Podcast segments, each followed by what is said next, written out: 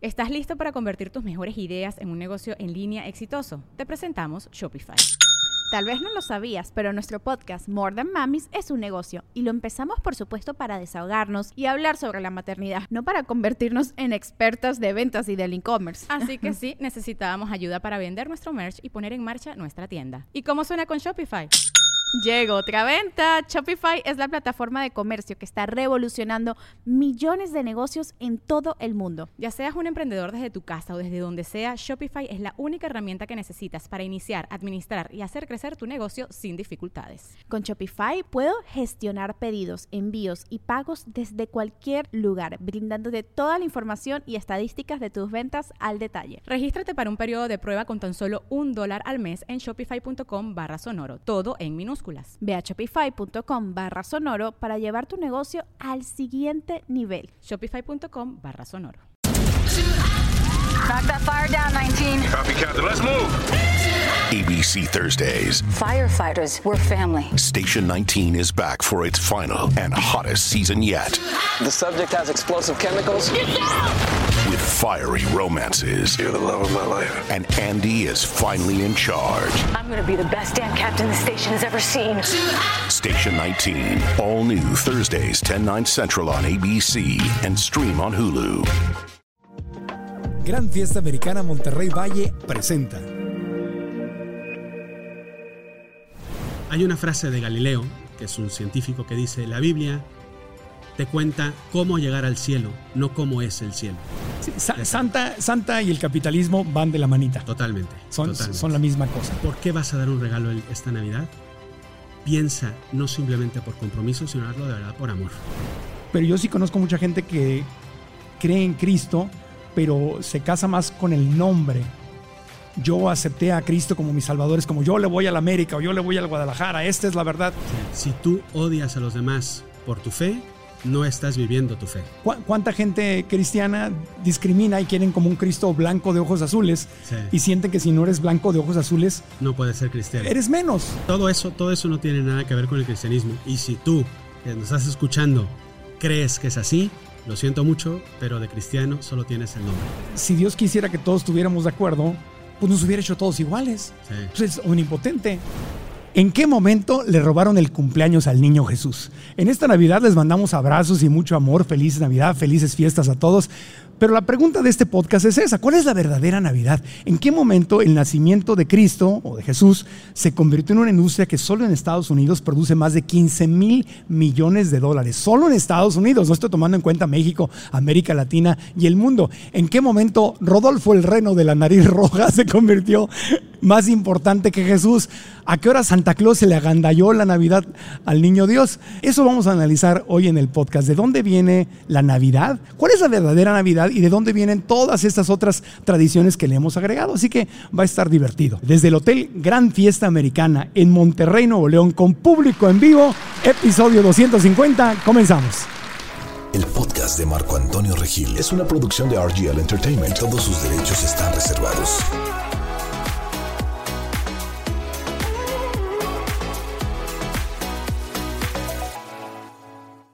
Para conocer el verdadero significado de la Navidad, el padre Juan Antonio Ruiz nos acompaña. Él forma parte de los Legionarios de Cristo, en donde se ordenó como sacerdote en 2009. Tiene títulos en Humanidades Clásicas y Teología. Es columnista en diversos medios como el periódico Vanguardia de Saltillo y se ha convertido en consentido del podcast. El padre Juan Antonio Ruiz está con nosotros. Bueno, feliz Navidad, felices fiestas, feliz Navidad, padre Juan Antonio, bienvenido. Marco, feliz Navidad, feliz Navidad a todos aquí. Bueno, oye, pues la Navidad yo cada año hago, he hecho un podcast donde le hemos puesto mucho énfasis a que la Navidad no son los regalos, a que la Navidad no es el arbolito, que la Navidad pues hay un mensaje muy, muy hermoso. Entonces, pero en esta ocasión, pues me da gusto que estés con nosotros para que aprendamos eh, culturalmente, históricamente, con base en lo que encontramos, porque no hay forma de asegurar ciertas cosas. ¿De dónde, en, en qué momento, la pregunta es, en qué momento le robaron el, el cumpleaños a- al niño Jesús, no? Sí, sí. No, bueno, primero Marco, gracias de nuevo por la, por la invitación que siempre, bueno, ya segunda vez y muy Sí. contento de poder estar aquí contigo, con tu gente, con tantas personas que nos escuchan. Esa eh, es una pregunta de hace, eh, pues no tanto tiempo, en realidad creo yo, no Ajá. tanto tiempo, pero es una pregunta que hoy en día nos hacemos todos, ¿no? Porque una cosa que me impresiona eh, y que creo que va, va a tocar el- la raíz de todo, no sé eh, si tú, pero yo en, en la casa donde vivimos los padres, a veces me toca ir a hacer el súper, ¿no? Porque vivimos ocho o nueve padres juntos, ¿no? En una casa. Entonces, me acuerdo en septiembre que fui a, comprar unas cosas y ya vi en septiembre el pan de muerto. Y, y vas, y vas eh, en noviembre, por ejemplo, al súper y estando ahí en noviembre en el súper encuentras ya cosas de Navidad y dices, ¿cómo? Y yo creo que el gran, la gran base de cuándo le robaron la Navidad al Niño Dios o cuándo se perdió el sentido profundo de la Navidad es cuando entra el consumismo de por medio. Cuando entra la parte material, que no es mala en sí, porque no lo es, pero cuando toma la prominencia sobre la parte espiritual. Claro. Y, y- y- y hay mil datos que se pueden decir sobre este tema. ¿no? Sí, y provoca muchos problemas. Yo en septiembre subí una historia en Guadalajara, ahí en creo que era Liverpool o el Palacio de Hierro, y estaba Santa Claus con los regalos. Hice una broma. Quiero desearles una feliz Nav- Espérate, septiembre, ya estamos aquí, ¿no? Pero, pero es- eh, sí, el consumismo no tiene nada de malo, pero sí va creando muchos traumas. Porque yo me acuerdo eh, en, en la, en la familia cuando no había dinero, no había dinero para regalos, era un drama. Sí. Nos sentíamos mal porque no había. y- entonces, esa no es la Navidad. No. Se, se distorsionó completamente. Sí. No, totalmente, totalmente. Y yo creo que, eh, digo, hay muchos, muchos orígenes de cómo se puede ver, Sí. pero y Un viendo un poquito a- al tema de tu intro, Sí. eh, el, el Papá Noel, el Santa Claus y Rodolfo el Reno, todo eso tiene una, una raíz, bueno, primero, tiene una raíz anterior, Ajá. porque San Nicolás sí existió. Claro, y ahorita hablaremos de eso. ¿no? Y, pero de ahí toman elementos como eh, la Coca-Cola, como Macy's después, que son elementos, son unos genios de mercadotecnia para lograr eh, elementos de consumir lo que ellos Sí. venden y luego elementos políticos que también hay de- de- detrás de todo eso. Pues hablemos de todo eso, no para criticar, sino simplemente para saber, Para entender, porque es muy interesante Sí. y entonces ya tú eliges, ¿no? Exacto. ¿Qué haces y con, con conciencia? Sí. No queremos decir que saques de tu casa a Santa Claus, no, pero que lo tengas ahí sabiendo qué es, de dónde viene, es. etcétera, etcétera. Bueno, para empezar, a ver, 25 de diciembre. La Biblia no dice que Cristo nació el 25 de diciembre, ni hay ninguna prueba de que nació el 25 de diciembre. No, no, no hay. Eh, de hecho, eh, es que, bueno, preámbulos, una cosa previa. Sí, Los evangelios no son una biografía como las entendemos hoy en día. O sea, los evangelios no te vienen a contar eh, en la persona Jesús, Jesucristo, que es, hijo, que es hombre y es Dios, según lo que nosotros creemos, eh, nació en tal fecha, en tal fecha, cuyos padres eran tal y tal, cuyos no, o sea, no, no te viene a contar eso. Hay datos que son históricos y que están ahí, pero normalmente los datos históricos que aparecen en los evangelios quieren en esa historia transmitirte un mensaje. O sea, la vida de Cristo en sí te transmite un mensaje. ¿no? Entonces, cuando los evangelistas, los cuatro evangelistas, eh, escriben los evangelios, y también por el ámbito cultural en el modo en que lo escriben, los, los agiógrafos de la, de la época no quieren, eh, eh, no están interesados en eso, entonces no te cuentan cuando nace. Sí te cuentan cuando muere, eso sí, porque para ellos es importante. El dies natalis, que es el día de la resurrección, es la parte central de, para, para el cristianismo de esa época y también la actual, eh, en cierta manera. San Pablo dice en sus cartas, si Cristo no nació, vana es nuestra fe. No resucitó, perdón, vana es nuestra fe. Es, es la parte central. Entonces, no aparece un día en cuanto tal. Ahora, es interesante porque si tú vas a buscar a los historiadores, ya desde el siglo III hay, eh, no recuerdo ahorita los nombres, te mentiría, no quiero tampoco aquí decir nombres que no, pero ya hay historiadores que empiezan a buscar la fecha del nacimiento de Cristo. Claro. Desde el siglo III. Y es a partir del siglo IV imagínate. cuando, o sea, dos siglos o tres siglos después, Sí. cuando ya se empieza a celebrar el día 25 de diciembre como la fecha de la- del nacimiento de Cristo en Occidente, En Occidente. porque en la parte oriental se celebra el 6 de enero, el 6 de enero. que, es, que es lo que celebramos nosotros como el Día de Reyes o la Epifanía, ¿no? Exactamente, sí, yo me acuerdo cuando estuve en Belén, en fin, me eché el tour por todo lo que es Tierra Santa del lado eh, de Israel y del lado de Palestina, y cuando estuvimos en Belén, que hay una iglesia ahí, bajamos y su- supuestamente en el lugar donde se cree que, que estuvo el pesebre y todo, que es una cueva, literalmente, Sí, sí. No, es, no es ni una casita ni nada, es un hoyo en la pared donde había animalitos ahí para Sí, sí, sí. tener calor, ¿no? La pobreza extrema, o sea, nació en la, en la pobreza extrema. Eh, ellos celebran ahí en Belén el 6 de enero la Navidad. Entonces tuvimos doble celebración de Navidad porque llegamos justamente el tour de National Geographic nos llevó ese día a pasar la Navidad ahí. Entonces "Hmm". y, y entonces no hay una prueba histórica. Es lo que nos decían los, los historiadores que no hay una forma de comprobar que fue el 25 de diciembre o el 6 de enero. No, o sea, lo que hay un dato por ahí interesante que para ellos, o sea, el- el- la muerte de Cristo, que es en torno a la, a la- a la- a la semana, bueno, la Semana Santa actual, Sí. eh, se cree que fue un 25 de marzo. O sea, Ah. por esa, es, es- es lo más seguro. No es 100% seguro, pero es lo más seguro, haciendo el- el- un poquito la, la retrospección. Y hay un historiador del siglo II, del siglo III, que menciona que la, el- la concepción de Cristo es el mismo día de su muerte. Mm, Entonces, si tú marcas nueve meses después del 25 de marzo, es 25 de diciembre. tocaba 25 de diciembre. Entonces, eso es lo que, lo que, y te estoy hablando del siglo segundo, ¿no? Sí. Que es mucho antes de las celebraciones del Gran Sol de los romanos. O sea, también eso es interesante saberlo porque no se celebra Navidad después de la concepción del Gran Sol de los romanos, sino antes. Y los romanos lo toman también, no lo toman de nosotros, o sea, lo celebran ellos, pero luego al mismo tiempo el cristianismo cristianiza también eh, la celebración pagana, aunque no, aunque no la hace suya al 100%. ¿no? ¿Sincronismo religioso se llama esa? ¿Es la palabra? Es, es distinto, es, distinto. es Una cuando- co- el sincretismo es Sincretismo, cuando, el sincretismo es cuando tomas todo lo que te gusta, lo metes en la licuadora y esto es lo mío. ¿Y qué, qué sucedió en las religiones históricamente? En muchas históricas. Se en fueron muchas- influenciando unas a es, otras. Así es.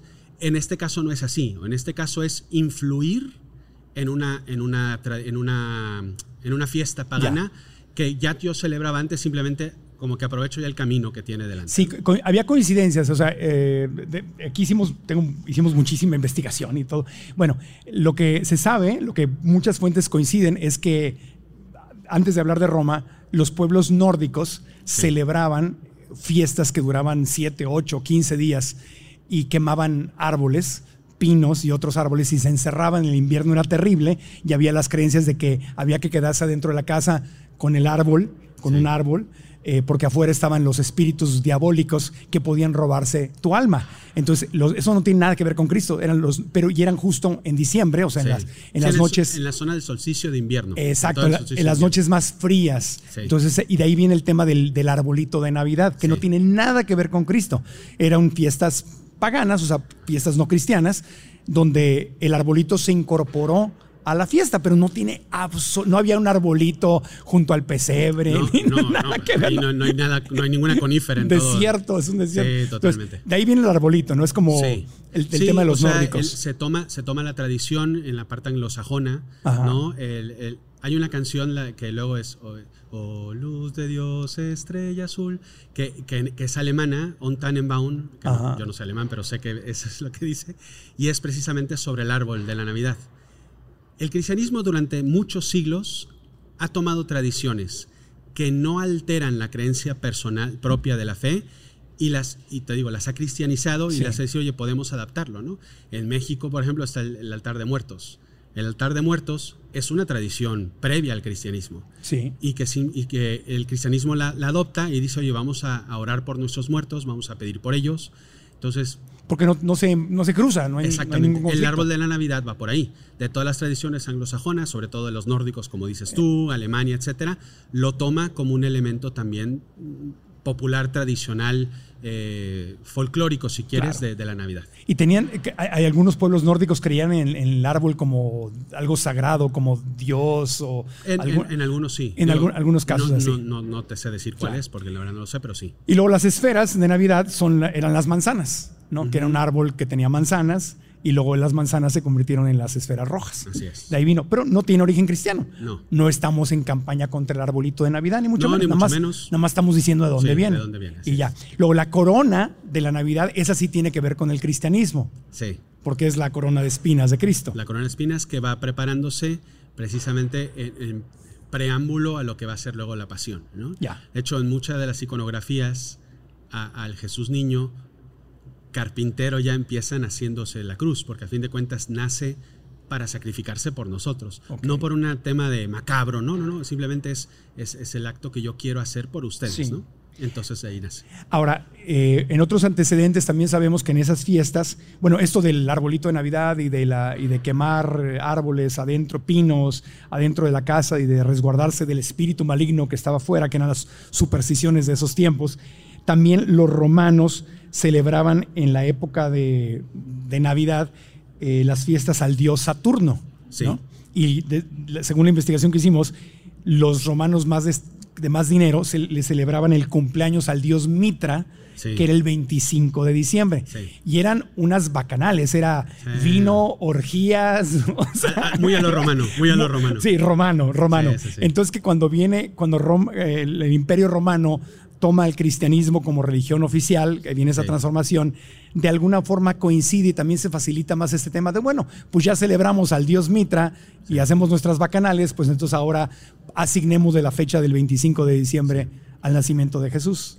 Más o menos, Más o es lo que te decía. A O sea, ver. esto empieza eh, eh, un, poquito un poquito después de este de- deseo del cristianismo ya con el 25 de diciembre.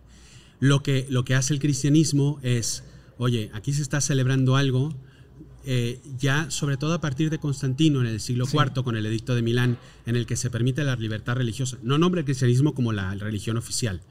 Permite la, la- la libertad religiosa. A en un el paso imperio. intermedio. Exactamente. El, Ok. el- el edicto de Milán es no hay persecución. Eso es lo importante. Yo soy cristiano, dicen, porque mi madre lo es y me ha ayudado, etcétera, pero no quiere, no lo impone como lo hace eh, Teodosio, por ejemplo, de, en Constantinopla. Es distinto. Eso ya viene después. Viene después, no mucho después. Pero bueno, entonces, ¿qué es lo que hace el cristianismo? Es, ya que nos permiten, no nos van a perseguir por celebrar nuestra fe, ¿cómo podemos aprovechar estas fiestas Ya. para poder evangelizar mejor? Ese es el sentido que hay detrás. Sí, y de hecho ah, no ha cambiado mucho, eh, porque las, las posadas que tienen es el, el tema de la Virgen y José pidiendo posada y buscando dónde estar, eh, donde, donde puede dar a luz la Virgen, Sí. o sea, María, eh, pues las posadas también hoy en día no son así como que la cosa más espiritual y sagrada que existe. Se sigue siendo un pretexto Sí.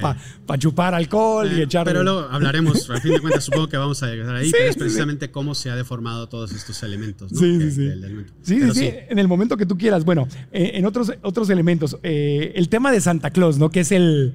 Que, que- que parece que la Navidad es Santa Claus. Es la verdad, en, la, en la mercadotecnia y en el foco de la gente, Santa Claus es Navidad. Sí. Y Jesús pasó. Pues, segundo la paso. mercadotecnia lo desplazó a Sí. un segundo término. Entonces, aquí tengo algunas eh, investigaciones que hicimos, pero tú, ¿qué, qué información tienes de, de- de Santa? A lo mejor, a lo mejor coincide, Sí. ¿no? O sea, el origen, el origen histórico es San Nicolás de Bari, Sí. o, de, o de- o de Mitra creo que se llama. San Nicolás de Bari, eh, que, es de Turquía, es una zona de Turquía, luego sus restos están ahora en, en Italia. E- Es un santo muy, bueno, era un santo muy popular, con más de mil iglesias en todo el mundo dedicadas a él. Eh, él, cuando él fue obispo de, de su pueblo, y había una, una zona de mucha pobreza, de mucho frío en esa zona de Turquía, y él efectivamente dejaba regalos y dinero a la gente pobre en las chimeneas o en las ventanas de las casas, bueno, chimeneas o lo que fuera chimeneas para las casas de la época, porque siglo cuarto, eh, de las casas de la gente, y lo hacía de noche para que nadie se enterara, o sea, como que lo hacía de buena voluntad. Sí. Entonces, este personaje histórico que existió y que hacía eso es la imagen. De hecho, en, en- en alemán o en inglés, Saint Nicholas deriva en Santa Claus, Santa Claus. Klaus, San Y de ahí- Nicolás. Y, y de ahí se abrevia en, en Santa, Santa Claus, que es lo que Es- hoy en es día. una abreviación. Y toma, y toma precisamente ese deseo del, del, del abuelito gordito y feliz que regala, que regala hace, re- hace regalos por todo el mundo a los niños y que por los que se portan bien y todo el rollo, ¿no? Que bueno, ha derivado también mucho en todo eso. Y- pero esto también los romanos en sus fiestas al dios Saturno le regalaban cosas a los niños también. Eh, Entre las orgías le, le hacían este, regalos a, a los niños. Era Roma. Sí, era Roma, era Roma. No, era Roma y el mundo era así. O sea, no los Sí. romanos no eran los únicos. En- No, obviamente, pero era, era los era- reinos de la antigüedad. era, eh, los romanos y los griegos eran los pueblos grandes Sí. de Occidente, ¿no? De Occidente, ¿no? Pero, pero lo que voy es, pero el, el origen actual de- Sí. no tiene nada que ver con eso, No, es, no, no. es este en concreto. Es, es San este, Nicolás. sí, exactamente. no, aquí tengo eh, eh, investigación que hicimos.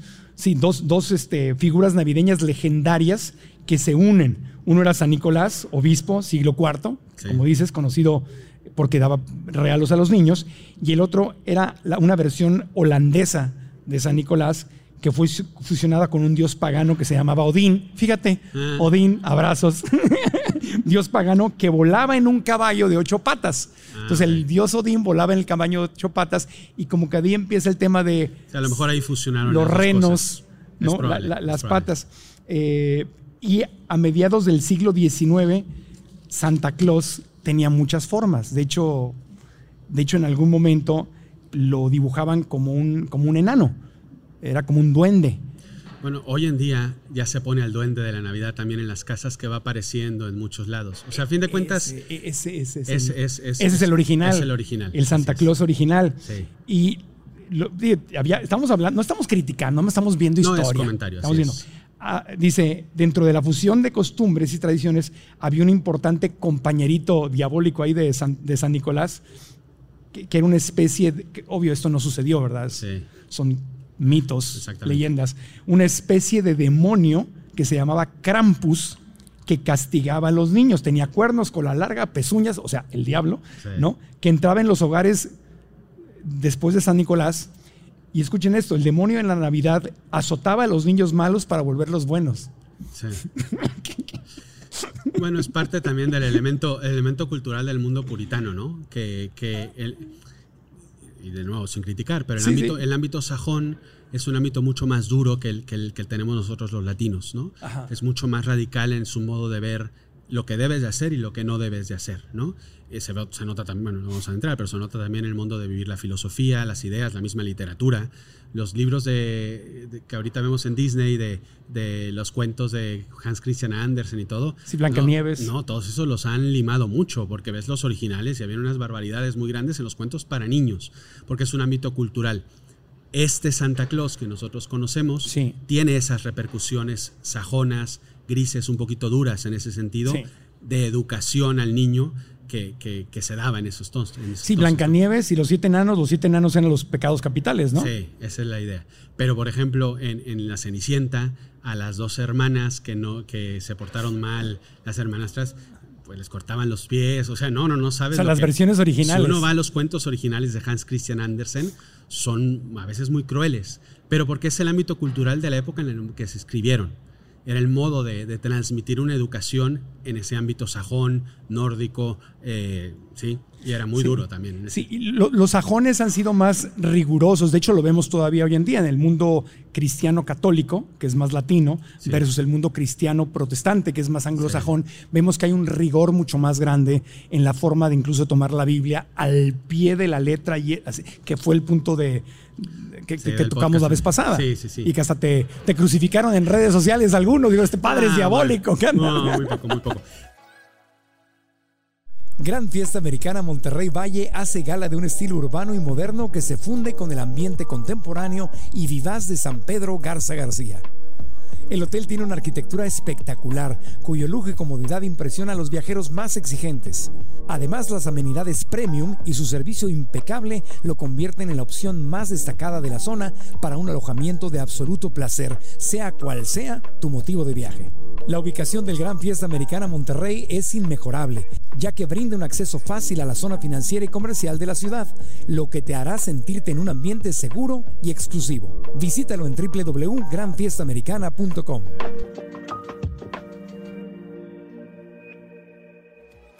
¿Estás listo para convertir tus mejores ideas en un negocio en línea exitoso? Te presentamos Shopify.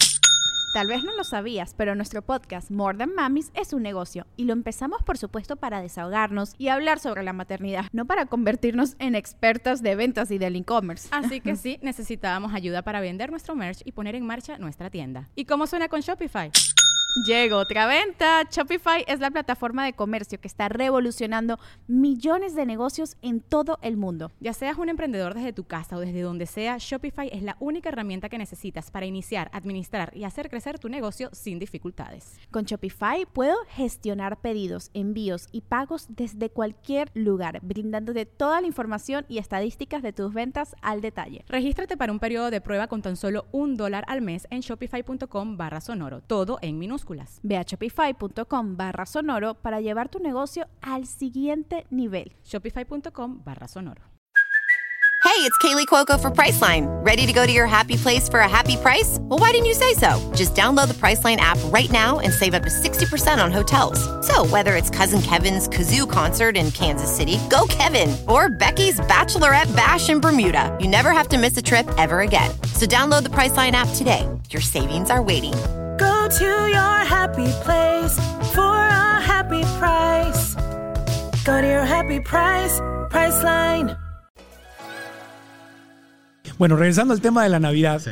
pues Santa Claus empieza a ser ilustrado como un duende, como un es el duende de la Navidad, ese es el original Santa Claus, y luego va evolucionando, va cambiando, y la versión final que hoy conocemos, pues básicamente, según la página oficial de Coca-Cola, ahí me fui a la página oficial de Coca-Cola, dice que Coca-Cola no inventó a Santa Claus, y es verdad. Sí. Pero Coca-Cola en 1931 le pide a un ilustrador de nombre Handon Sandblom que haga una ilustración y vamos a compartirla aquí en el podcast con ustedes, donde sale este abuelito llenito, rozagante, ese cachetito rosa con su Coca-Cola en la mano. Entonces la, la imagen, si bien Coca-Cola no crea a Santa Claus, se inspira en el duende de la Navidad y en estas historias de San Nicolás y todo, y de ahí toma y crea al Santa Claus que hoy conocemos.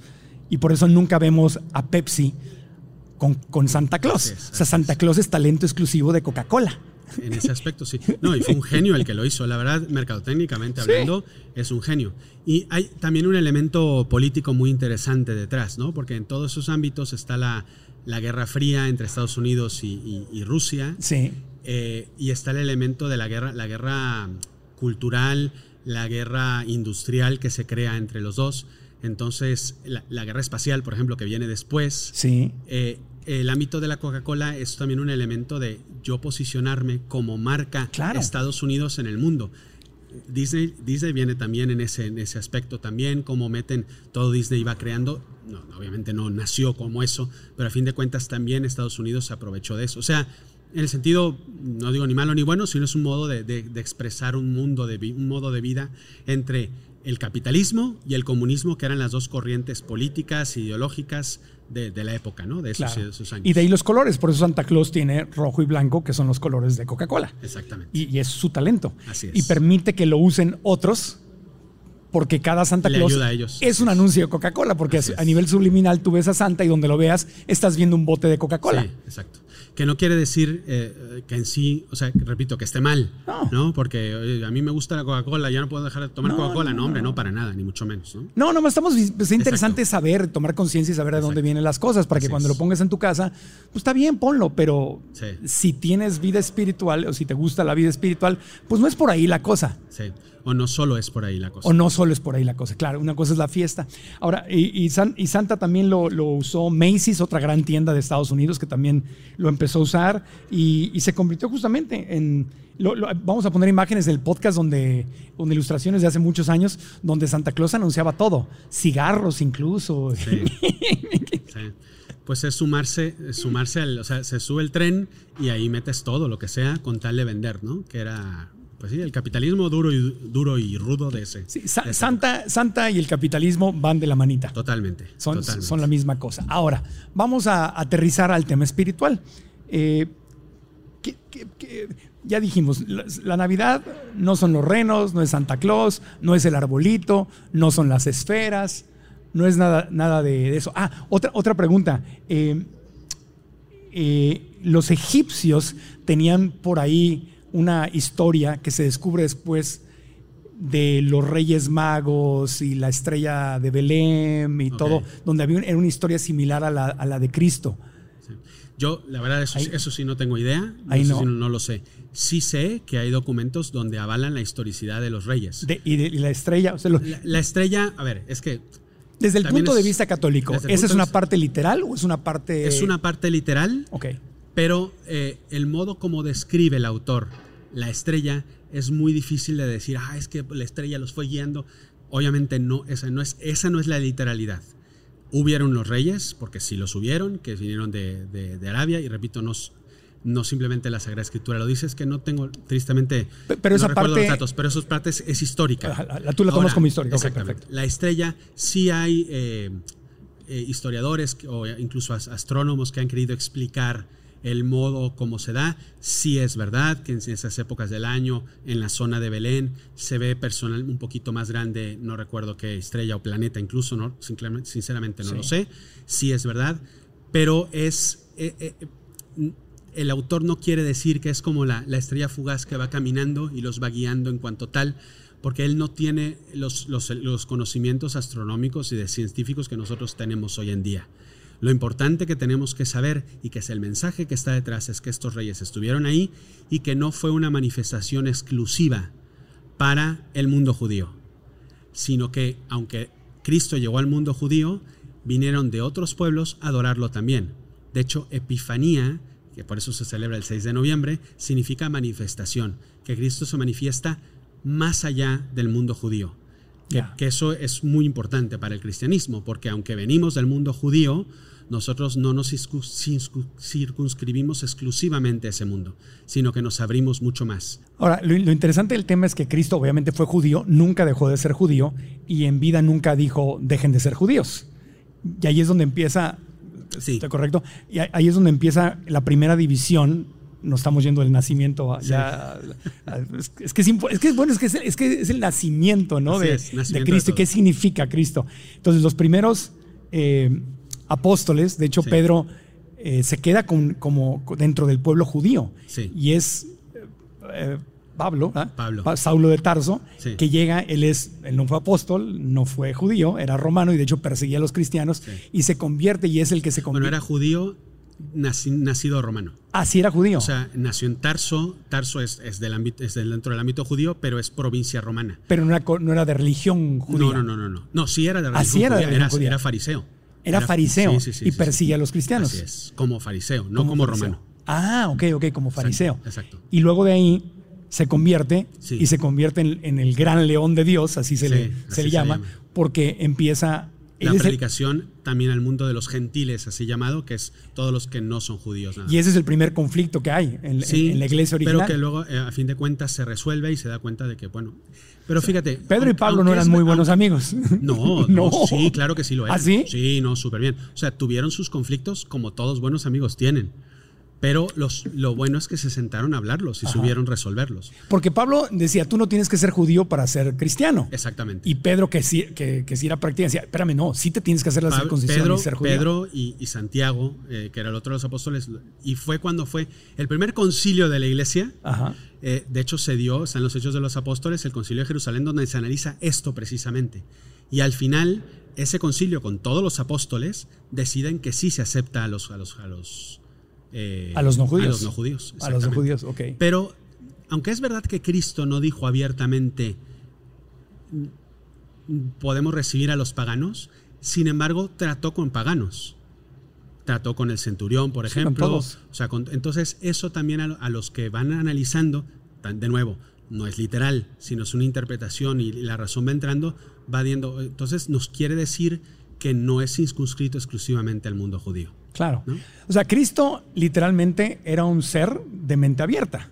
Totalmente. Que, cuestionaba muchas de las cosas establecidas. vino a traer una revolución ideológica, filosófica, decir. Sí, total. Eh, mira, te voy a poner un ejemplo muy claro, eh, que creo que va a gustar a muchos. Cristo es el primer rabí de la época que tiene discípulas mujeres, que caminan con él. Porque el rabí de la época podía tener mujeres, pero las mujeres se quedaban, no lo seguían, no lo acompañaban. Cristo es el primero que lo hace. Y, de hecho, lo impresionante es que Lucas en su evangelio las nombra. Cuando la mujer en el ámbito judío o romano de la época no era un, ser importante, era un objeto más de la casa. Sí. Entonces, eso implica, fue un shock para el mundo judío el hecho que Cristo tuviera. El primer mensaje y más importante se lo dio una mujer no a un apóstol, fue a María Magdalena. Entonces eso implica lo revolucionario que es Cristo en ese campo. No deberíamos tener ya sacerdotisas. me la pichaste, me la pichaste, me la, pusiste así servidita.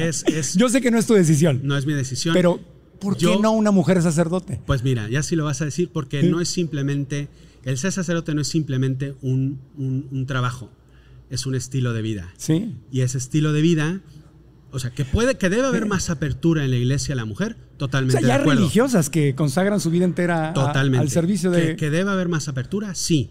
Pero para mí, de verdad lo digo en serio, no necesariamente tiene que ser el sacerdocio la apertura que la iglesia tiene que hacer para que la mujer realmente tenga su rol dentro de la iglesia. Puede hacer otras cosas. De hecho, el Papa Francisco, la verdad, es, es muy revolucionario en ese aspecto. Sí. Ya hay congregaciones del Vaticano hoy en día que están dirigidas por mujeres. Y ni siquiera religiosas, incluso una laica que lo Sí. dirige. Entonces, en ese aspecto, en ese aspecto, yo creo que sí es por ahí. Porque, repito, no es simplemente un trabajo, es un estilo de vida, es, es algo muy, mucho más Sí. profundo, es una identificación con Jesucristo Claro. y que fue varón. Por eso digo, Por- Porque tenía que ser algo. ¿de acuerdo? Pero a fin de cuentas, en ese aspecto la iglesia no se siente, así como interpreta muchas cosas y cambia muchas cosas, Ahí- ahí está literal. en eso no se siente con la, con la responsabilidad de cambiar algo que fue tan evidente por parte de Cristo, de mostrarlo. Y, y repito, hay cosas que hay que cambiar, sí. Que hay cosas que hay que mejorar, totalmente. Hay cosas que están mejorando y están cambiando, sí. Pero yo creo que ese no es el camino de un modo en que la mujer, con el genio y la, la- la grandeza que tiene, Claro. puede aportar a la iglesia. Porque ¿cuál sería la diferencia? Ya hay, ya hay ya religiosas y tienen puestos pues la Madre Teresa. O sea, sí, sí, sí. la diferencia sería pues la consagración y los sacramentos, básicamente, ¿no? Es-. Esa no hay. Pero por eso digo, en ese aspecto, esa es, esa es la parte que la iglesia no se siente con, con el derecho de cambiarlo, porque es Ok. algo muy explícito Ok, para, ok. para la iglesia. Regresando al tema, Jesús es un judío de mente muy abierta, un místico, es decir, que trae otra interpretación de las cosas, que dice, les han dicho ojo por ojo, diente por diente. Yo les digo, Yo les digo, ama a tu enemigo, eh, haz, eh, ora por los que te persiguen y calumnian. Efectivamente. que eso es, y sí, es una revolución del pensamiento. totalmente, totalmente. que, que de hecho está más alineada con la filosofía que venía como de Asia que de la, de la filosofía que venía de donde él venía. No, o sea, sí es verdad, pero también es verdad que en el mundo, en el mundo judío hay, hay también mucho de misericordia, ¿no? Eh, para, ser, Sí. para ser honestos y también para ser justos con ellos, ¿no? Sí, sí, claro. Pero sí es verdad que eh, el, el tema del ojo por ojo es muy fuerte, Sí. muy fuerte en el mundo judío, en el mundo incluso árabe, ciertas partes. Entonces para ellos fue muy fuerte. Para, para los que lo escuchaban fue tremendo decir, ora por los que te persiguen y calumnian, ¿no? Pero sí, sí. Sí, es, un revolucionario, es un, es un místico. Entonces, ¿cuál es, cuál es el, el- cómo puedo vivir la Navidad? O sea, ya que vimos que no es Santa Claus, no es las esferas, no es Rodolfo el Reno, ya que sabemos que hay un montón de, de influencias paganas, y es- eh, eso no es lo importante. Si le quitamos ya todo el ruido alrededor y nos vamos a hoy, la Navidad, el nacimiento de alguien que para la tradición cristiana es Dios, que para otras tradiciones es un profeta, en general podríamos todos estar por lo menos de acuerdo en que ha sido o el gran maestro de la historia de la humanidad o uno de los tres grandes maestros. Por, o sea, si ya, lo, si ya lo bajamos, no podríamos ir más abajo que de, uno de los grandes maestros revolucionarios, místicos, seres de amor que han, que han tocado este planeta. ¿Qué podemos aprender de ahí? ¿Cómo podemos vivir la Navidad? Los creyentes y los, y los no creyentes. Mira, eh, habría varios as- aspectos. Yo diría uno. Yo no quitaría el tema de los regalos. Ok. Eh, porque a fin de cuentas siempre es algo bueno. El modo es, el- lo importante es el cómo haces esos regalos, que yo creo que eso es lo importante, qué es lo que está detrás. Porque yo te puedo dar algo para quedar bien contigo, te voy a dar una pluma, y quede bien con Marco y ya está. O realmente por amistad, ¿sabes qué? Pensé en ti, esto yo sé que te va a gustar. Yo creo que detrás de un regalo de Navidad no simplemente es el hecho de yo consumir por consumir, sino es a quién se lo estoy dando. Y aquí viene la base número uno de la Navidad, que es la familia, ¿no? Mis seres queridos. Porque a fin de cuentas, a la base de todo regalo están las personas a las que yo amo, a las que yo quiero. Y no simplemente es un regalo porque sí, porque lo tengo que dar al jefe de la empresa, que también lo, lo puedes hacer, sino es el, el tema del amor, que es lo importante, ¿no? Hay- había una canción, un villancico de muchos años, eh, que era Vuelvo a casa en Navidad, por eso hay muchas cosas más, Vuelvo a casa en Navidad, creo que es Sí, español. sí, sí. Bueno, el, ese volver a casa, esa Navidad, como ese sentido de la cena navideña, de estar con los que yo amo, eso es para mí lo más importante, es el número uno, el, el estar con mi familia, el vivirlo con mi familia. un segundo aspecto, creo yo, es la parte también, vamos a- voy a hablar ahorita de ese creyente. Sí.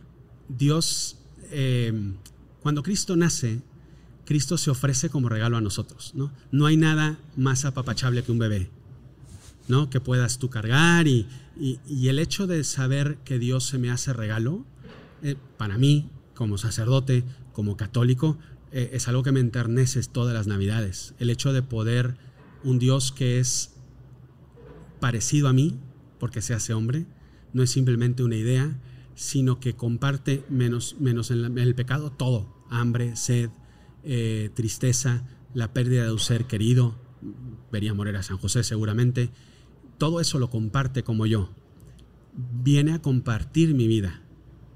Eso, eso es parte de la Navidad también, por eso lo celebramos los católicos Sí. porque es celebrar un Dios que se me hace regalo a mí. Y eso es algo muy grande. Y abrir el corazón y recibirlo así, eh, eh, abre mucho, o sea, es, es- es un- es algo increíble, ¿no? Algo, Sí. ¿Tú quieres decir? No, no, sí, est- estoy de acuerdo. Y lo que estaba pensando es que parte, cu- cuando recibes un regalo, pues hay que honrar el regalo. Así es. O sea, si tú me regalas algo es para... cu- ¿Cuál es la mejor forma de honrar ese regalo? Sí, totalmente. O sea, es, es- es agradeciéndole a la persona que te lo da, ¿no? Entonces, por ejemplo, en este caso, si Dios se me hace regalo, pues que Dios sea parte principal de la Navidad. Totalmente. No quiere decir que no pongas a tu Santa Claus, No, no. ningún problema, y que no pongas tu Rodolfo el Reno, y, y- y no pasa nada. Pero que no haya, fíjate, y aquí voy, en, en mi casa, cuando éramos niños, yo le escribía todos los años mi cartita a Santa Claus, todos los años me la escribía, eh, para que me trajera mis regalos y tal. Pero el 25 de diciembre, eh, teníamos siempre uno de nosotros, nosotros somos cuatro varones en casa, y uno de nosotros ponía el Jesús en el niño el día del nacimiento. Y era el momento de la Navidad.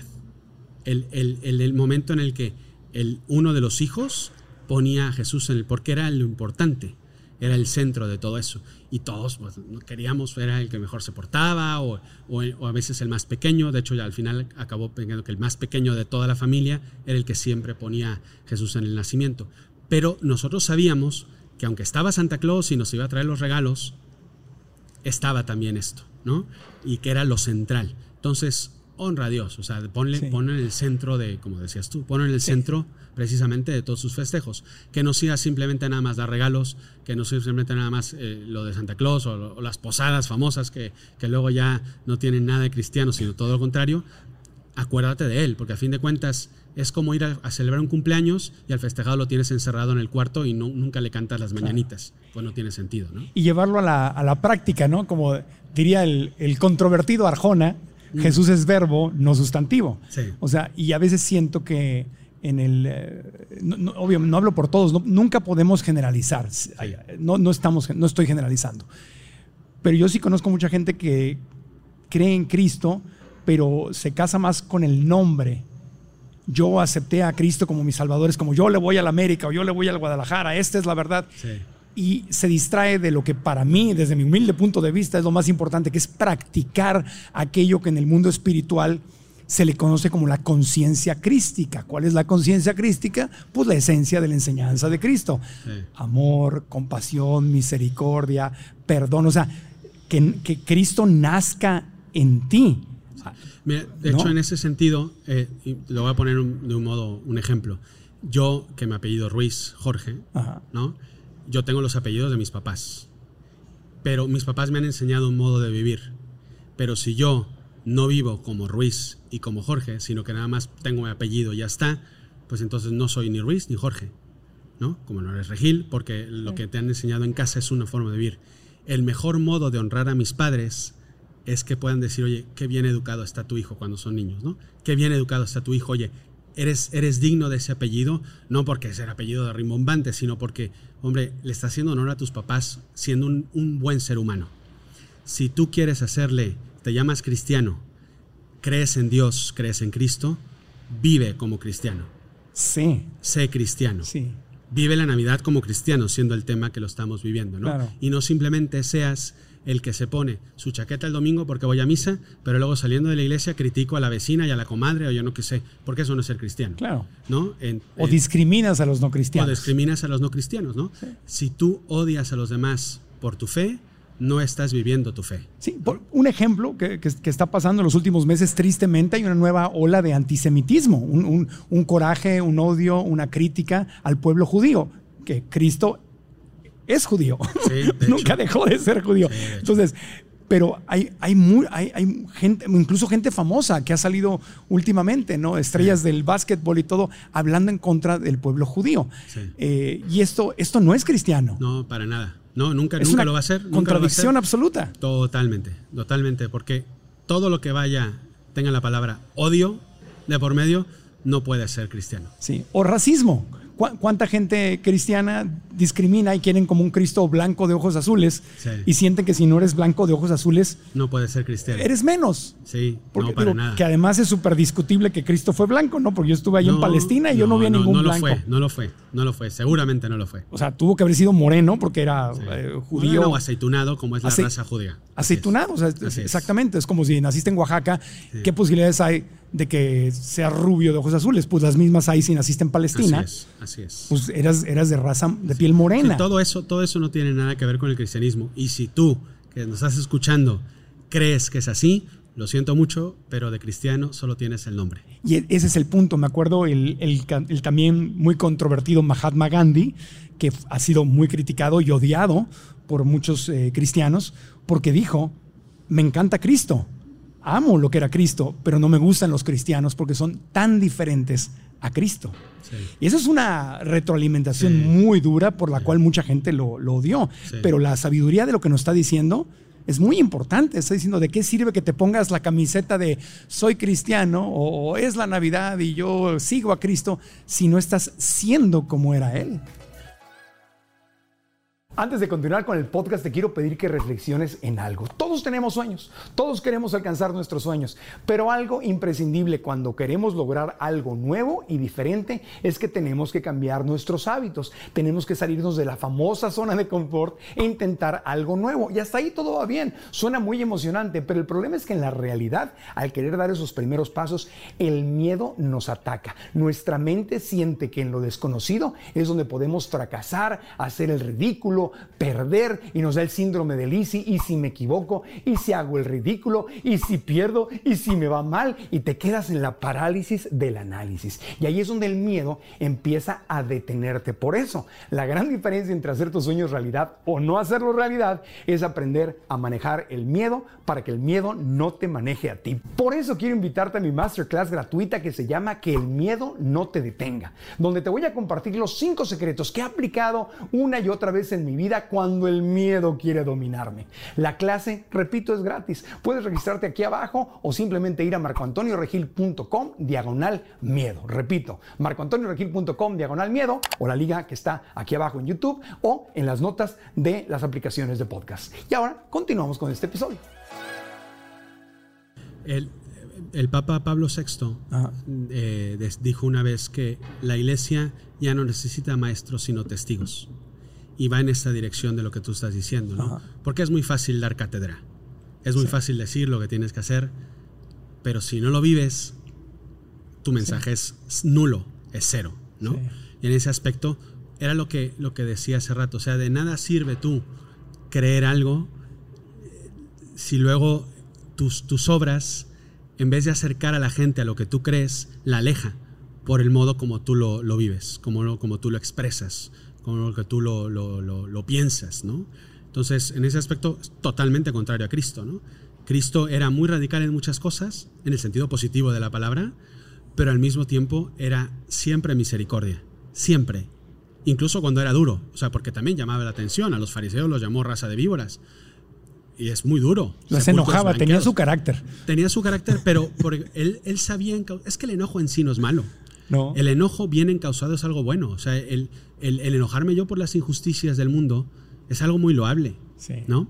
Ahora, por eso mismo, el, el hecho de, de- de- de yo saber por qué hago las cosas, y volvemos al tema de la Navidad, ¿por qué vivo la Navidad? ¿Por qué me estoy enojando? Nada más porque es un enojo. O realmente me han causado en bien de un bien, en, bien, de un bien, en, en aras de un bien, ¿no? Eso yo creo que es, es muy importante en ese sentido, ¿no? Sí, y para mí ser cristiano, para mí ser creyente eh, o seguidor de, de Cristo, de la, yo a veces le digo la conciencia crística como para separarme de, de las de algunas tradiciones que siento que sí se han alejado de, Sí. del mensaje del mensajero. Sí. O sea, se concentran en el mensajero que digo, como equipo de fútbol, yo le voy al- a los Pumas. o yo- Eh, no es eso, es puedo vivir, puedo imitar, ser imitación de, de Cristo, puedo tratar, intentar. Entonces, la- para mí la conciencia crística es eso, es desde la conciencia crística, que es mi- el lugar sagrado que vive dentro de mí, ¿qué voy a decir? Y fíjate, yo quisiera yo decir que no está peleado este, esta apertura y ese- con el deseo de yo transmitir mi fe y tratar, entre comillas, de convencerte, porque cuando, y lo hablamos en el live que tuvimos, Sí, sí, o sea, cuando, vamos, vamos a seguir el ejemplo de fútbol, ¿no? Yo, yo le voy a las Chivas, Ok. ¿no? Entonces, yo eh, estoy convencido que las Chivas es el mejor equipo de México, ahora no tanto, andamos de capa caída, pero bueno, a mí me gustaría que más le fueran a las Chivas. No me estoy peleando por eso, pero sí lo transmito y, y mi estilo de vida hace que, oye, ese está bien feliz yéndole a las Chivas o al Real Madrid, vamos a poner otro equipo. Entonces, de repente me gustaría saber por qué le va a las Chivas. Entonces, yo puedo yo transmitir mis ideas, mi modo de ser, y si de repente alguien dice, oye, platícame más, que a lo mejor me convences, pues claro que lo puedes decir. O sea, no está peleado el hecho de transmitir, de evangelizar, con el hecho de, de- de- de también estar abierto a que otros puedan creer otras cosas, ¿no? Claro. Y, y abordarlo desde ahí, no es un equipo de fútbol, Sí. no es un partido político. Así es. Entonces, eh, la Navidad para mí es mucho este tema de, ok, si Jesús está naciendo y le estoy celebrando su cumpleaños, puedo permitir que la conciencia crística, la enseñanza de Cristo, de Jesús, amor, bondad, compasión, perdón, unidad, puede nacer eso en mí, puedo renovarme y permitir que nazca en mí y empezar a practicarlo con lo que me gusta, es bien fácil, con lo que no me gusta. Así es. Así es. No, y, de hecho, a fin de cuentas, incluso yendo al relato bíblico, es precisamente lo que él vino a hacer. Porque, no es que sea muy padre nacer en una cueva. ¿no? Si tú lo ves bajo ese aspecto, incluso el mismo Cristo hizo lo que no le gustaba precisamente para enseñarnos eso. ¿no? Entonces, una- un buen modo de vivir la Navidad en ese sentido es a quién puedes ayudar el- en esta Navidad, ¿no? A quién puedes eh, darle una palabra de aliento, una palabra de amor, darle un regalo incluso físico, material, que salgas de tu zona de confort para poder ser más como Cristo en ese sentido, que salió del seno de la Trinidad, volviendo al ámbito de la fe, para hacerse hombre por ti. Entonces, si Él lo hizo por ti, ¿qué puedes hacer tú por los demás? Incluso por Él, por amor a Él, que lo Sí. puedas hacer, ¿no?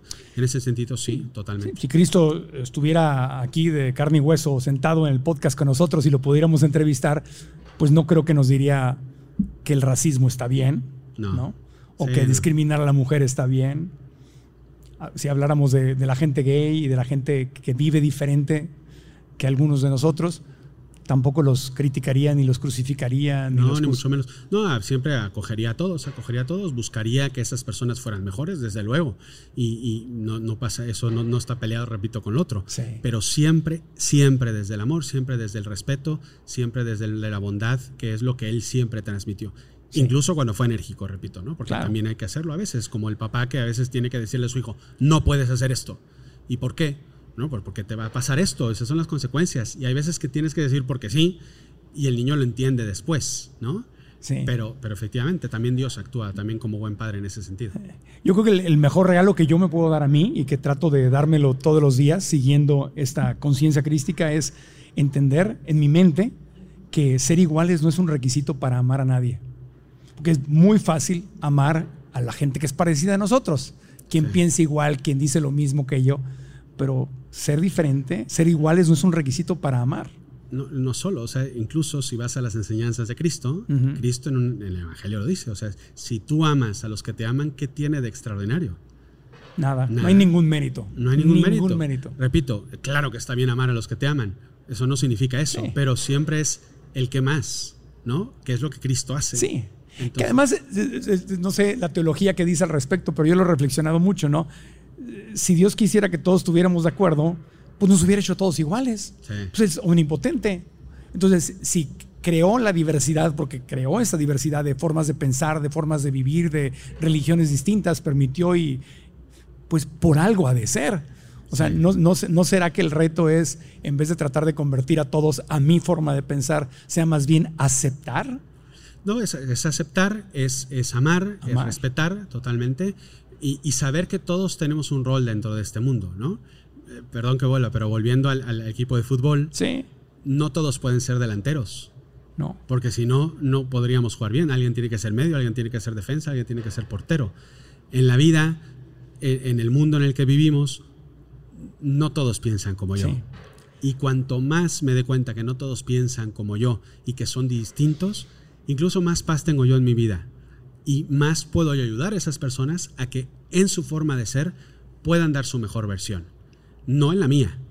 Yo puedo proponerles la mía sí, y, y puedo decir lo que yo creo que está bien, pero ayudarles a ellos a sacar la mejor versión de su forma de ser es fundamental. Es fundamental. Y es lo que, de verdad, yo estoy convencido que Cristo lo haría transmitiendo la belleza de la verdad, transmitiendo la belleza del amor, transmitiendo la belleza, no en confrontación. Que eso es algo que hoy en día está muy, muy metido en nuestra sociedad. Yo defiendo mi verdad atacando. Eso no es cristiano. Y, no es, o sea, Cristo puede defender algo proponiendo. Es muy distinto la propuesta de la belleza de algo a la defensa atacando a lo, contrario, ¿no? Sí.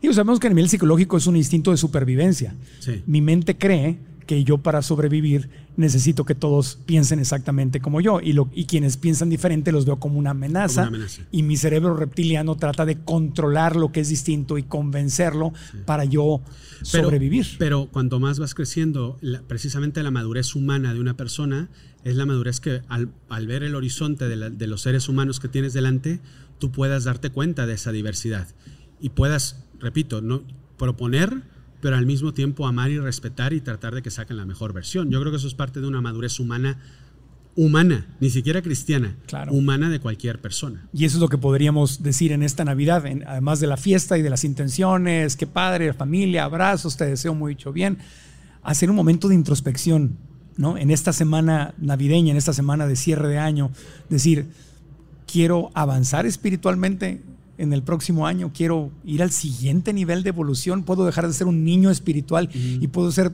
por lo menos un adolescente espiritual. Qué hermoso ser un adulto espiritual que no se anda nada más peleando y viendo, viendo quién tiene la razón y juzgándonos. O sea, puedo ir realmente a un lugar donde yo pueda crear más paz dentro de mí, donde incluso como Cristo, cuando te calumnien y te ataquen y mientan, puedes mantener tu centro y tu paz. Sí. Eh, Imagínate qué, qué maravilla. De hecho, de hecho, yo creo que haríamos un gran regalo a nuestro mundo si todos los que nos están escuchando ahorita, sí. todos tenemos nuestros famosos eh, propósitos de año nuevo. Sí. Bajar de peso, eh, todo. y si nos proponemos todos a, a, una persona, a una persona, nada más a una, no digo a todos, a una persona que me cae mal, que me trata mal, tratar de amarla. A una. A una. Imagínate, tú haces uno, yo hago uno, todos los, el auditorio que está aquí escuchándonos hacen uno, ya somos 20 personas que estamos tratando de amar. ¿no? A la Madre Teresa un día le preguntaron que por qué hacía lo que hacía si era una gotita, nada más. Digo, pues, pues es una gota en medio del océano, pero es la mía. Si tú pones la tuya y cada quien va poniendo la suya, este mundo lo cambiamos. Creo que sería el gran propósito de este episodio, de este podcast, que todos los que nos escuchemos pensemos en mi corazón en una persona que me ha hecho daño. En una persona. Y decir, voy a intentar, no lo voy a lograr, obviamente es, muy, es un proceso, pero voy a intentar este 2023 que va a empezar, a raíz de esta Navidad, voy a intentar amarla un poquito más. Si eres creyente, voy a rezar por ella. Si, es, si, eres, eh, si no eres creyente, voy a intentar ser amable con ella, aunque sea. Tender un puente, acercarme a ella. Creo que sería una Navidad muy distinta y haríamos tanto bien a este mundo que lo único que se obstina es dividirnos los unos a los otros. Fíjate que eso que estás aconsejando, que me parece maravilloso, cuando hice la maestría de psicología espiritual, hicimos algo que se llamaba el, un ejercicio que se llamaba el científico espiritual, ¿no? Entre comillas, o sea, uh -huh. no, obviamente no es ciencia, pero fue un ejercicio espiritual. Hicimos exactamente eso que estás recomendando. Cada quien elegimos a la persona que en ese momento nos hacía más ruido, nos daba más coraje, la que más estábamos juzgando. Esa, eh, decían los maestros, esa que no quieres, con quien no quieres hacer el ejercicio, con esa. Escogimos esa persona. Y luego hicimos un tratamiento en el cual no requería que la otra persona participara. Es más, la otra persona no debería, no debía saber que estábamos haciéndolo. Entonces, en mi ejercicio, escogí a un hermano, hermano de sangre, con el que estaba yo muy enojado y lo estaba yo juzgando mucho. Y el ejercicio espiritual fue, todos los días, tenía que ver su fotografía y enviarle amor. ¿Cómo, cómo le voy a enviar amor si me cae lo que me hizo y se ha portado mal conmigo? Le enviaba amor y, le- y una vez a la semana le escribía una carta que nunca le mandé, donde hacía yo mi, mi proceso de decirle lo que, me, lo que no me gustaba, pero al mismo tiempo decirle que lo entendía porque pues, somos dos personas distintas. Fue, en fin, fue un tratamiento de un año completo. Y al final hicimos un reporte, hicimos una escala de, para evaluar nuestra relación y cómo nos sentíamos. Al final del año, cuando todos presentamos nuestro ejercicio, el 90 y creo que fue el 93% de la gente vimos literalmente lo que le podríamos llamar un milagro a nivel relaciones, incluyéndome a mí. Me reconcilié con mi hermano. Hubo gente, había un amigo gay en el grupo que su papá lo juzgaba por ser gay. El papá se acercó a él. O sea, hubo literalmente lloramos y lloramos y lloramos viendo cómo, sin que la otra persona hubiera cambiado nada, sino simplemente con nosotros aplicar un tratamiento de amor que ni siquiera era decirlo ni enviarle una carta, era nada más con nosotros mismos, sucedieron, le podríamos llamar milagros, Sí. y fue el noventa y tantos por ciento. Y los maestros nos dijeron, obviamente esto no es ciencia, no podemos probarlo científicamente, pero si el noventa y tantos por ciento funcionó, será que la solución es, en vez de estar buscando que el otro cambie, será yo cambiar. Sí. Es que a fin de cuentas, el, eh, el ser humano está hecho para amar. Está hecho para amar, amar y ser amado. Yo creo que es la realización última. Muchos piensan que es ser feliz, pero no puedes ser feliz al 100 todo el, No, todo el no. tiempo. Pero amar y ser amado sí, y eso es lo que te da paz a fin de cuentas. ¿no? Cuanto más amas y más eres amado a través de ese amor, más pleno eres como persona. Y el perdón es una de las palabras claves dentro del amor. Sí. Totalmente volviendo al tema de la fe, no hay palabra más revolucionaria dentro del cristianismo que el tema del perdón, que el tema de Cristo muriéndose, perdonando a los que lo matan, el tema de ama a tus enemigos, el tema de, de, de reconcíliate con tu hermano, que lo dice Cristo muchas veces en el Evangelio. O sea, eh, creo que es una parte central. ¿Por qué? Porque efectivamente el, el corazón humano no es, no es de Dios, o sea, no es como Dios. El corazón humano es, es un corazón con sentimientos. con- ojalá fuera con una computadora que es deja de odiar, enter. Pues, qué fácil sería. Qué pues no, fácil. no es así.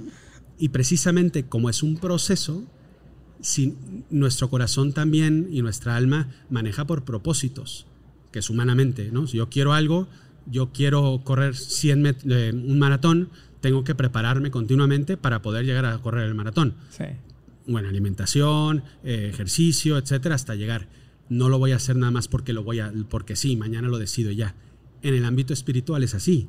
Es un trabajo espiritual también, Sí. ¿no? Es una práctica. La, Es una práctica. la espiritualidad es y, una práctica. Y a fin de cuentas, eh, y, y me pareció muy interesante lo que tú dices, ese ejercicio que hicieron, pues puede ser un ejercicio muy interesante que pudiéramos hacer. Es más, invitaría a nuestros oyentes a que dentro de las mil y una actividades que se proponen en la cena navideña de, familia, que, que el, el, no sé, los mil y un juegos que se organizan y no sé qué y tal, organiza sentarte y que todos pensemos en un propósito de reconciliación para el 2023 con alguien, con quien tú quieras, que no lo tienes que decir en ese Sí. momento, pero que sí lo pensemos, Sí. porque de verdad creo que haríamos un cambio muy grande que, que este podcast pudiera hacer, que no simplemente escuchar y divertirnos y estar a gusto o informarme, sino que realmente repercute en la vida de las personas. Sí, y no quiere decir que te vas a ser el mejor amigo de, la persona de esa persona.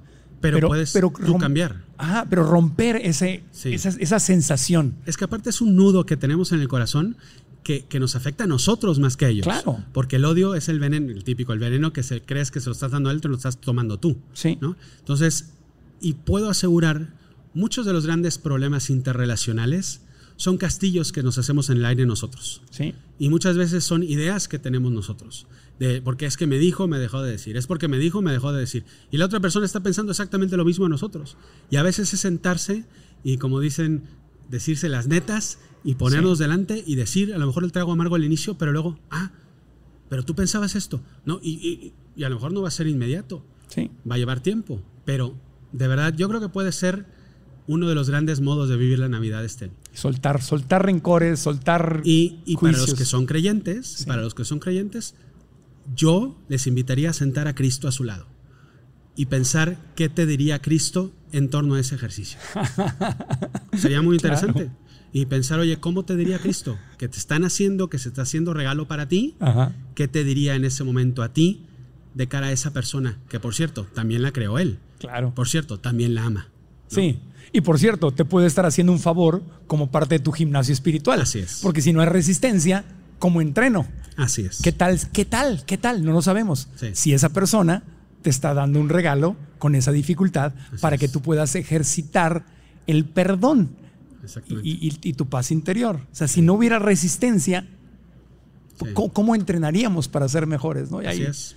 Así que de entre los muchos regalos que vayas a hacer, le vas a regalar una corbata, le vas a regalar lo que tú quieras a algunas personas, pon tu cajita en tu corazón del perdón, que puede ser el gran regalo de la Navidad, que tú crees que estás dando a la otra persona, pero en realidad es un regalo de Navidad que te estás Para dando ti. a ti mismo. Y eso sería permitir que Cristo, Jesús, Realmente naciera en tu corazón. nazca en ti, Así es. para que lo practiques. Porque no puedes llenar algo si está ya lleno. Yo no puedo llenar un vaso de agua si ya está lleno. Entonces hay que vaciarlo de aquello que no es de Cristo. Sí. En este caso para un creyente. Si está lleno de odio, si está lleno de resentimientos, no va a poder entrar el amor y la paz en tu vida. Muchas gracias. Nada Gracias de todo corazón. Damos un aplauso al padre Juan Antonio Ruiz por acompañarnos en esta Navidad y por ayudarnos a recordar cuál es la verdadera Navidad, cuál es la esencia y la verdadera Navidad y cómo podemos practicar la Navidad para que de verdad haya un cambio, no, una- no más sea una borrachera y cruda y me llené de tamales y, y la vida sigue igual. No, el tema es que la vida no sigue igual, sino que empecemos a practicar realmente aquello en lo que decimos que creemos, seas cristiano, seas budista, seas este, practiques el Corán, lo que practiques, porque todas las religiones tienen una esencia, en eso sí coinciden todas, en una esencia de amor, de perdón. No, no hablo de la gente radical que anda Sí, haciendo no. guerra, hablo de la gente que mística que sí se lo concentra vive bien. en, en el origen de la, de la religión. Muchas gracias, Padre de todo No, corazón. contrario, como siempre, un gusto estar aquí contigo y con todos tus ¿En dónde te podemos seguir en redes sociales? Pues mira, en Twitter en, en- y en Instagram estoy como tal cual P. Juan Ruiz JLC. Ahí me pueden ver, seguir. Eh, tengo un podcast también para los que son creyentes, que es una reflexión junto con otros seis sacerdotes, muy amigable, que se llama ¿Qué haría Jesús? Que son reflexiones de 6-7 minutos sobre una pasaje del Evangelio, por si a alguien le, le interesaría. La verdad, les gusta mucho, suele- solemos hacerlo así, entonces también por ahí me pudieran seguir. Muchas y gracias. que sepan que a todos los que me escuchan, yo siempre pido mucho, rezo mucho por las personas que de alguna manera quieren entrar en las redes sociales conmigo. Sí. Entonces, yo siempre como católico le pido a Dios que los bendiga y que los acompañe siempre a ti que me escuchas. Eh, pido mucho también por todos. Recibimos y duplicamos esas bendiciones y con toda, con toda gratitud. Amigos, gracias. Que pasen felices fiestas, feliz Navidad, feliz lo que ustedes celebren. Les mando amor, les mando abrazos en nombre de todo el equipo que hacemos el podcast. Este, estamos en este cierre de año, ha sido un año precioso para nosotros y de verdad de todo corazón agradecemos que nos vean y que recomienden el podcast. Que estamos en todas las redes, de, en todas las plataformas de podcast y en YouTube. El canal es Marco Antonio Regil TV, como ya saben. Si están viendo aquí, denle like al video, activen la campanita para que les lleguen las notificaciones de nuevos videos y déjenos aquí abajo qué es lo que se llevan de esto. Dejen un comentario donde digan lo que puedo aprender de la verdadera Navidad o cómo puedo poner en práctica esta Navidad, cómo puedo hacer que esta Navidad sea diferente para mí, más allá de la fiesta, los tamales, el champurrado, Santa y Rodolfo el reno de la nariz roja. Déjenos aquí abajo lo que, eh, lo que ustedes hayan aprendido y compártanlo en sus grupos de WhatsApp, en Instagram, copien la liga, compártanlo y dile, mira, tienes que ver esto porque creo que puede servir mucho para ir avanzando. Es decir, la Navidad, hay más Navidad, más allá de Santa Claus y los renos. Gracias, cuídense mucho, aprendamos juntos, felices fiestas. Gracias chicos.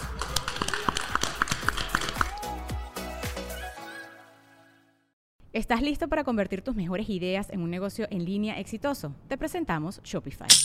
Tal vez no lo sabías, pero nuestro podcast More Than Mamis es un negocio y lo empezamos por supuesto para desahogarnos y hablar sobre la maternidad, no para convertirnos en expertas de ventas y del e-commerce. Así que sí, necesitábamos ayuda para vender nuestro merch y poner en marcha nuestra tienda. ¿Y cómo suena con Shopify? Llegó otra venta. Shopify es la plataforma de comercio que está revolucionando millones de negocios en todo el mundo. Ya seas un emprendedor desde tu casa o desde donde sea, Shopify es la única herramienta que necesitas para iniciar, administrar y hacer crecer tu negocio sin dificultades. Con Shopify puedo gestionar pedidos, envíos y pagos desde cualquier lugar, brindándote toda la información y estadísticas de tus ventas al detalle. Regístrate para un periodo de prueba con tan solo un dólar al mes en shopify.com barra sonoro, todo en minúsculas. Ve a shopify.com barra sonoro para llevar tu negocio al siguiente nivel. Shopify.com barra sonoro. ¿No te encantaría tener 100 dólares extra en tu bolsillo? Haz que un experto bilingüe de TurboTax declare tus impuestos para el 31 de marzo y obtén 100 dólares de vuelta al instante. Porque no importa cuáles hayan sido tus logros del año pasado, TurboTax hace que cuenten. Obtén 100 dólares de vuelta y tus impuestos con 100% de precisión. Solo con Intuit TurboTax. Debes declarar para el 31 de marzo. Crédito solo aplicable al costo de la presentación federal con TurboTax Full Service. Oferta sujeta a cambios o cancelación en cualquier momento.